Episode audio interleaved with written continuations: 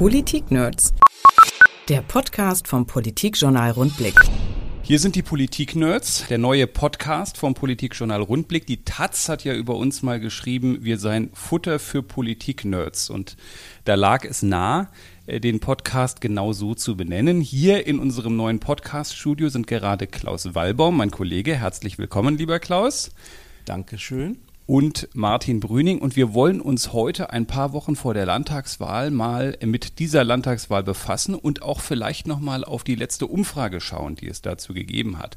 Wenn man sich das anguckt, Klaus, die letzten Zahlen, da hat die CDU ein wenig verloren, minus drei Prozent auf 37 Prozentpunkte runter. Die SPD ist gleich geblieben bei 32.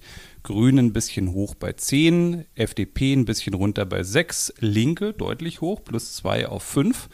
Äh, die AfD einen hoch auf sieben und die anderen spielen keine Rolle.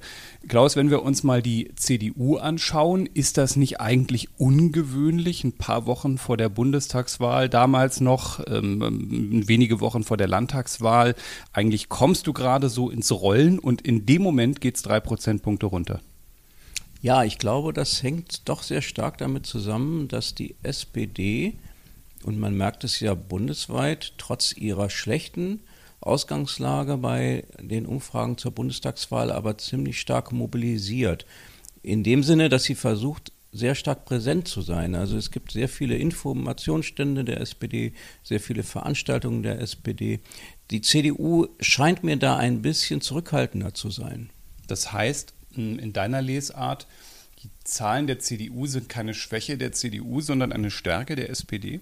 Ja, eine Stärke will ich gar nicht mal behaupten, aber eine ein Hinweis auf eine starke Mobilisierung im Moment der SPD-Anhänger.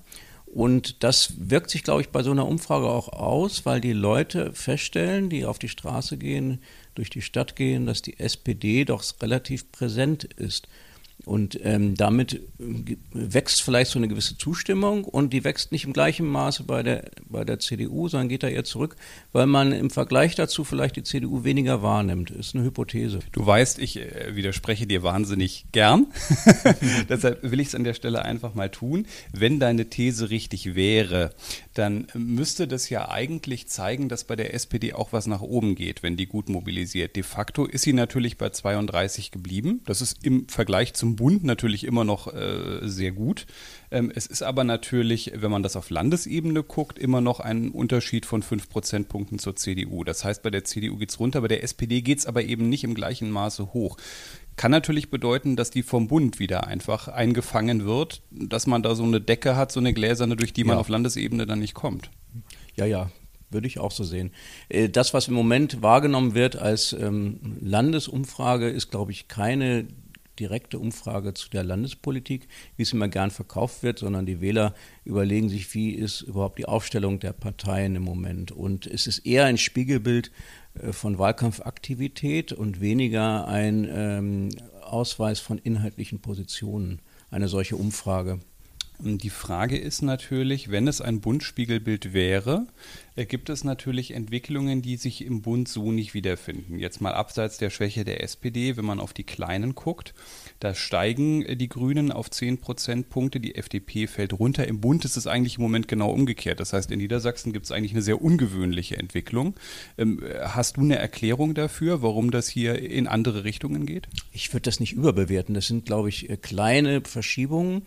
Und das kann auch damit zusammenhängen, dass die Umfrage, die es vorher gab, ich weiß jetzt gar nicht, wann die war, aber da aber war ja der Altersmann auch zum Beispiel sehr stark in der persönlichen Wahrnehmung dass die möglicherweise ein bisschen aus der Reihe gefallen war, weil unmittelbar vorher irgendwas passierte, was, den, was die CDU da stärker gemacht hatte. Also ich würde so bei den kleinen äh, Verschiebungen hier und da gar nicht so übergewichten. Was, was sicherlich auch ein Punkt ist, ist, dass das Thema äh, soziale Gerechtigkeit, was ja von der SPD stark gespielt wird, in diesem Wahlkampf immer stärker scheint es zum Ende hin, dass das am Ende vielleicht den Linken nutzt, weil das das typische Thema der Linken ist, sodass die Linken deshalb hochkrabbeln in dieser Umfrage, wäre eine Hypothese, äh, weil die SPD das Thema soziale Gerechtigkeit so stark spielt. Das ist eigentlich das Erstaunliche, dass die Linken wirklich zwei Prozentpunkte zulegen kann man möglicherweise auch mit einer gewissen Beachtung aus der Bundespolitik jetzt erklären, im Bundestagswahlkampf, wo sie im Bundestag ja vertreten sind, im Landtag nicht, würde natürlich auch heftigen Einfluss wiederum haben ähm, auf, auf den Ausgang der Landtagswahl, wenn dann noch eine Partei zusätzlich im Landtag ist. Denn das macht Koalitionsbildungen natürlich dann mit zwei Parteien noch schwieriger. Dann wird es richtig unübersichtlich. Mhm. Wenn man sich die AfD anschaut, sieben Prozent, ein Prozentpunkt mehr, was mich an der ganzen Geschichte ein wenig überrascht ist, dass man denkt, na ja, da ist ja schon viel Negatives im Raum. Ja, die Debatte über die Vorsitzende, äh, über, ja, über Frau Petri, die Debatte über die Spitzenkandidaten, ob es da um Zweite Weltkriegssoldaten geht oder ob es da um irgendwelche E-Mails geht. Es scheint aber alles an der Partei vollkommen abzuprallen. Das heißt, die Zahlen, die sich in Umfragen sowohl auf Bundesebene und auf Landesebene sehen, äh, zu sehen sind, die, die koppeln sich im Prinzip von dem ab, was man in der Zeitung liest. Hast du eine Erklärung dafür? Ist das Wutbürgertum, die sagen, das ist mir ganz egal, wie die sind, ich wähle die trotzdem? Ich glaube ja. Ich glaube, das ist eine reine Protestpartei. Da geht es gar nicht um die Personen und auch nicht, äh, wie seriös die sind oder nicht. Wenn je stärker da draufgehauen wird, desto eher wird die gewählt. Und was man auch sagen muss, ähm, die anderen Parteien haben keine richtige Strategie gefunden, gefunden im Umgang mit der AfD. Manche hatten mal anfangs gesagt, wir dürfen mit denen gar nicht reden, wir müssen sie ausgrenzen. Dann hat man gemerkt, da macht man sie erst richtig stark. Jetzt sind sie fast jeden Abend in irgendeiner Talkshow zu sehen, die Spitzenkandidaten Weidel und Gauland. Ähm, man versucht sie also da normal zu behandeln. Ähm, das führt aber auch nicht zu einer Entzauberung der AfD, obwohl man immer wieder auch, auch ähm, erkennt und erklärt, was da teilweise für ein Gedankengut vorhanden ist. Äh, aber der Effekt, dass die Leute merken, dass das im Grunde eine rein populistische Partei ist, ohne jeden ernsthaften Politikgestaltungsanspruch, dieser Effekt tritt nicht ein, ja. Das heißt aber auch automatisch, eigentlich gibt es gar kein richtiges Rezept dagegen. Ich kann sie nicht totschweigen, das funktioniert nicht. Ich kann sie nicht ausgrenzen, das funktioniert nicht. Wenn ich sie einlade, sind sie halt dabei. Ja, ich glaube, es kann nur die Zeit regeln. Man wird mit der Zeit merken, wenn die in Parlamenten sind und äh, sich da zerstreiten oder Anträge stellen, die eben äh, im Grunde abseitig sind. Man wird dann merken, dass sie für den normalen Politikbetrieb nicht taugen und dass ihr Protestparteidasein auch nicht dazu führt, dass sie die Politik verbessern im Sinne dessen, was die, was die AfD-Wähler eigentlich wollten. Und das kann erst mit der Zeit gelöst werden. Ich glaube, man, man hat im Moment kein Mittel, äh, die AfD klein zu machen. Wenn man ähm, über mögliche Wahlausgänge spricht, spielt immer sofort die Frage der Koalition eine Rolle. Äh, dann antwortet der Politiker uns immer gern, ja, aber Koalitionen interessieren hier den Wähler nicht, hier geht es ja um Inhalte. Ich persönlich würde eher denken, ja doch, Koalitionen interessieren den Wähler doch, weil viele Wähler wählen ja auch taktisch, weil sie denken, hm, ich mache hier das mit der Erststimme, das mit der Zweitstimme, um eine bestimmte Koalition äh, zu ermöglichen bei diesem Bild, das wir hier vor uns haben, geht ja nur wenig. Da geht eine große Koalition und da geht vielleicht noch Jamaika äh, zum Beispiel. Ist Jamaika deiner Ansicht nach in Niedersachsen überhaupt realistisch? Dreierbündnisse, sowohl Jamaika als auch eine Ampelkoalition, scheinen mir sehr schwierig zu sein in Niedersachsen. Ähm, hinzu kommt, dass die Große Koalition, äh, die als Variante naheliegt, hier zuletzt 1970 bestanden hat, also sehr, sehr, sehr lange her. Ähm, das könnte jetzt eine Erleichterung sein bei der Bildung einer neuen großen Koalition. Und ähm, ein gewisser Wettstreit liegt ja auch darin, dass äh, die SPD hofft, am Ende noch vor der CDU zu liegen und die SPD glaubt dann möglicherweise eine große Koalition unter Führung von Herrn Weil veranstalten zu können. Also ich halte eine, ein Dreierbündnis für eher unrealistisch. Das halte ich übrigens nach wie vor für, weil du das gerade angesprochen hast, für absolut realistisch, dass das passieren könnte, was vor ein paar Wochen sich keiner hat vorstellen können. Ähm, dass man am Ende zwei große Parteien hat, die so bei 35, 36 wanken und dass ein Stefan Weil durchaus da auch als erster durchs Ziel gehen könnte. Das hat sich, glaube ich, in der Betrachtung von außen auch ein bisschen verändert. Vor ein paar Wochen haben wir alle gedacht, dass bei der CDU ist so ein Durchmarsch, auch auf Bundesebene. Und auch ehrlicherweise mit dieser Umfrage wurde überhaupt erstmal wieder deutlich, dass das eben alles nicht so ein Automatismus ist, dass eine CDU hier 40 Prozent bekommt, sondern dass das bei SPD und CDU vorne ein sehr knappes Rennen auch mit mit Fehlertoleranz eingerechnet werden kann. Ja, und hinzu kommt noch die große Unbekannte, die Bundestagswahl am Sonntag. Und ähm, die Reaktion darauf wird ganz entscheidend nicht nur den Wahlkampf der Parteien bestimmen, sondern auch das Wählerverhalten der Wähler drei Wochen darauf. Und das ist schwer vorhersagbar. Also jeder ist berufen, als Politiker gut zu taktieren nach dieser Bundestagswahl, sich gut zu überlegen, wie er darauf reagiert, sich das äh, durchzudenken und verschiedene Varianten durchzuspielen, denn es wird ganz entscheidend sein, dass man die Stimmung der Leute nach der Bundestagswahl auffängt im eigenen Wahlkampf. Gilt für alle Parteien. Heißt aber für die SPD natürlich generell eine schwierige Ausgangslage, weil egal wie es ausgeht, ob es 20 oder 25 werden, wahrscheinlich werden es ja nicht unbedingt 30, die werden deutlich über dem Niedersächs unter dem niedersächsischen Werten aktuell liegen. Und das heißt natürlich für eine SPD, ähm, dass sie äh, wahnsinnig motivieren muss, ihre Mitgliedschaft, damit die sozusagen den Eindruck haben, wir sind hier nicht der Bund und wir können es im Gegensatz zu Berlin schaffen. Das ist ja eine Bärenaufgabe, die man da hat. Ja, vielleicht setzen die ein bisschen auf den Mitleidsbonus. Dass die, die Wähler haben ja die Große Koalition gar nicht so schlecht gefunden. Und ich glaube, viele werden enttäuscht sein, wenn, es, wenn die Bundestagswahl so ausgehen sollte, dass die SPD rausfliegt aus der Regierungsverantwortung im Bund. Und dann wird es viele geben, die sagen, ja, also das wollten wir jetzt aber auch nicht. Also wählen wir jetzt mal, was die Landtagswahl angeht, ganz bewusst SPD, weil die SPD von der Macht nicht abgeschnitten sein soll. Sie soll mitgestalten, mitregieren. Mhm. Das könnte ein Effekt sein, also so ein Mitleidsbonus oder so ein, so ein Gerechtigkeitsempfinden nach dem Motto, dass die SPD ganz untergeht, das möchten wir nicht. Das, das könnte ein, eine Strategie der SPD äh, nach einem sehr schlechten Bundestagswahlergebnis sein für die Landtagswahl.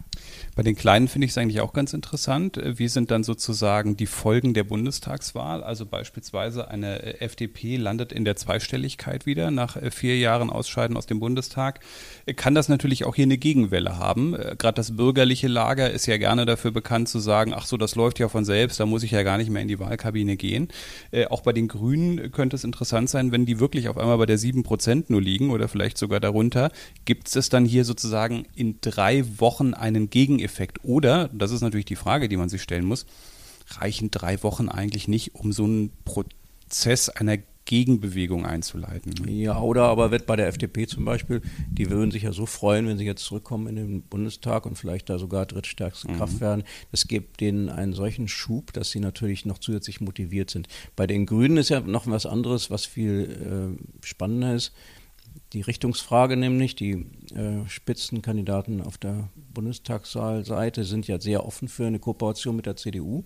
Und im Landesverband äh, gibt es gar keinen mehr, der das wagt, auch nur anzusprechen, dass man mit der CDU zusammen irgendwas machen könnte.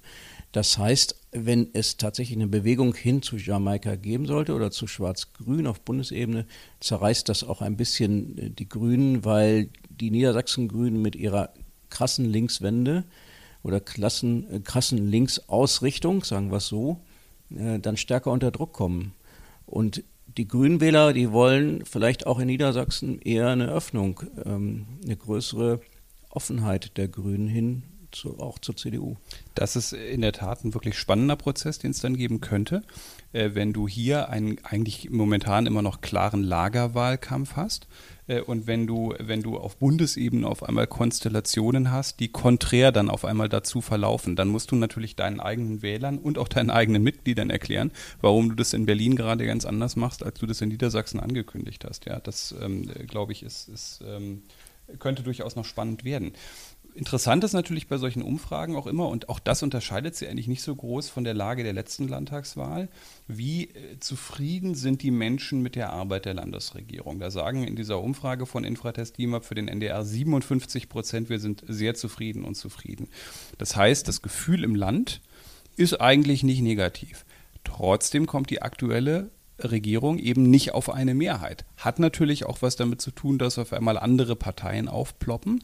Aber wenn wir uns erinnern, die Grünen waren eben letztes Mal bei fast 14 Prozent und sind halt jetzt nur noch bei 10. Das heißt, ähm, so zufrieden die Menschen im Land auch sind, das heißt eben nicht, bei McAllister war es genauso, automatisch, dass du wiedergewählt wirst. Ja, und äh, die Zufriedenheit mit der Arbeit der Landesregierung muss man auch mal hinterfragen, was heißt das denn eigentlich genau? Ähm, man, wir hören an allen Ecken und Enden, dass es Probleme gibt in der Schulpolitik mit der Unterrichtsversorgung. Mhm. Das ist ja im Moment auch besonders schlimm. Äh, dann mit VW ähm, der Krise und, und Aufsichtsratstätigkeit äh, von Herrn Weil. Auch da gibt es, glaube ich, große Probleme und Schwierigkeiten. Und trotzdem ist so eine Grundzufriedenheit, die wahrscheinlich auch stark begründet ist, würde ich jetzt einfach mal vermuten, in der äh, guten Arbeitsstatistik, also in der äh, geringen Arbeitslosigkeit. Das ist ja immer ein Hauptmotiv für, mhm. für so eine Zufriedenheit. Und das Sicherheitsgefühl, nun gut, ähm, Einbrüche sind ein großes Thema, aber im Moment vielleicht nicht das äh, dramatische Thema. Genau, wenn man äh, sich die Liste anguckt der äh, politischen Themen, politische Probleme in Niedersachsen, da ist äh, die innere Sicherheit, Kriminalität, Terror mit 6 Prozent sehr, sehr weit hinten. Interessant ist, was an der Spitze passiert ist. Da haben sich nämlich zwei Themen einfach gedreht. Bei der letzten Umfrage war da noch vorne Flüchtling, Einwanderung, Asylpolitik. Ähm, die haben äh, fast 9 Prozentpunkte verloren, sind nur noch Zweiter. Und ganz vorne mit 43 Prozent Nennung ist jetzt Bildung, Schule, Ausbildung. Das zeigt ja meiner Ansicht nach deutlich, wo gerade bei dieser Landtagswahl ein Haken ist. Äh, wir erleben das bei der Debatte um Inklusion, wo sowohl Eltern als auch Lehrer sagen, das läuft hier an vielen und Ecken und Enden noch nicht richtig, wo hm, Politik versucht ständig nachzusteuern und zu retten, was zu retten ist. Wir sehen das ganz extrem bei der Unterrichtsversorgung, ähm, weil es auch so erlebbar ist. Das ist nichts, was sich irgendwo anders im politischen Raum stattfindet. Arbeitslosigkeit sinkt um 0,1 Prozentpunkte, sondern da erlebst du entweder als Vater, Mutter, dass dein Kind morgens schon wieder Schulausfall hat. Du erlebst es im Prinzip als Lehrer direkt an der Schule und das Umfeld erlebt es auch. Ist sowas ein, ein Thema, was eine Wahl entscheiden kann?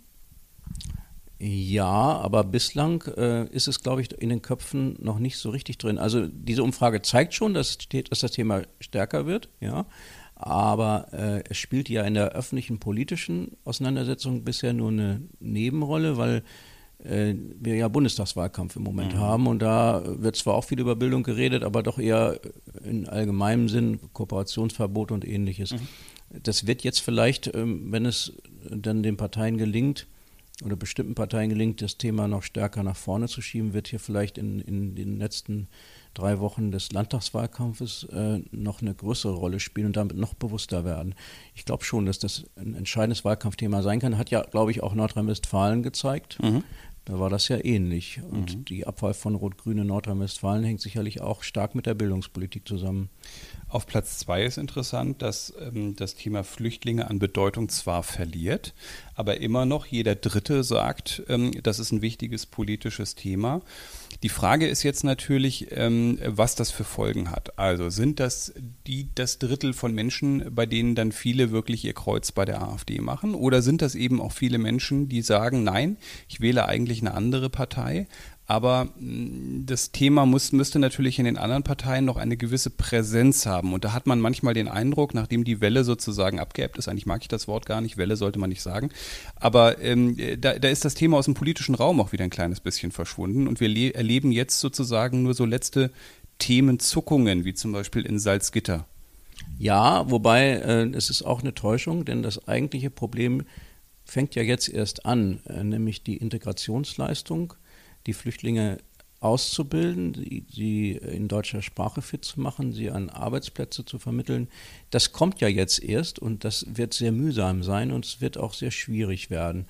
Und ähm, insofern ist das Thema zwar in der Wahrnehmung äh, zurückgehend, aber in dem Problemgehalt keinesfalls in die Richtung, dass man sagt, es ist entspannt ist es, ähm, ich habe oft den Eindruck, dass das Thema nach wie vor sehr schwierig ist.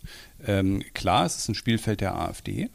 Ähm, man kann zu dem Thema unterschiedliche Meinungen haben. Sobald jemand sich in eine Richtung bewegt, die gegebenenfalls etwas AfD-Nähe zeigen könnte, wird er sofort abgestempelt. Und das macht die Debatte auch gerade für eine CDU wahnsinnig schwierig, denn man immer sagt, du musst deine rechte Flanke zumachen. Und wenn sie es an äh, Teilen in Teilen mal tut, mhm. ist sie sofort wie eine AfD. Das heißt, wir, wir diskutieren das Thema sehr, sehr unentspannt. Ja, und das betrifft nicht nur die CDU, auch in der SPD gibt es eben ganz viele ähm, die äh, das sehr skeptisch sehen. Ja, sogar in der, in der FDP. Ne? Also mhm, es absolut. gibt ganz viele, die auch so ein bisschen mit ähm, dem Thema Flüchtlingspolitik gespielt haben in den letzten Wochen und Monaten äh, und gesagt haben, also wir müssen da eine, eine andere Politik machen. Das richtete sich in erster Linie sehr stark gegen die Kanzlerin. Und dieser Unmut, den man in, in den Wahlkampfveranstaltungen der Kanzlerin erlebt, hängt ja auch sehr stark mit diesem Thema Flüchtlinge zusammen. Ähm, das zeigt tatsächlich, dass da äh, manches nicht, nicht offen diskutiert wird. Und man hat so eine Schuldige gefunden, nämlich Angela Merkel, die hat das damals, mhm. damals die Grenzen aufgemacht und nun lädt man den ganzen Frust, den man hat, die ganzen Ängste und Befürchtungen, es ist ja viel äh, Angst gesteuert in der Flüchtlingspolitik, das, das lädt man alles auf die Frau Merkel ab und meint, da jetzt den Sündenbock gefunden zu haben. Ähm, das Thema aber geht uns alle an und, und betrifft alle, die Politiker und die Bürger und die Nachbarn, nämlich die Frage, wie kann man diese Leute, die da gekommen sind, zu einem Teil unserer Gesellschaft machen.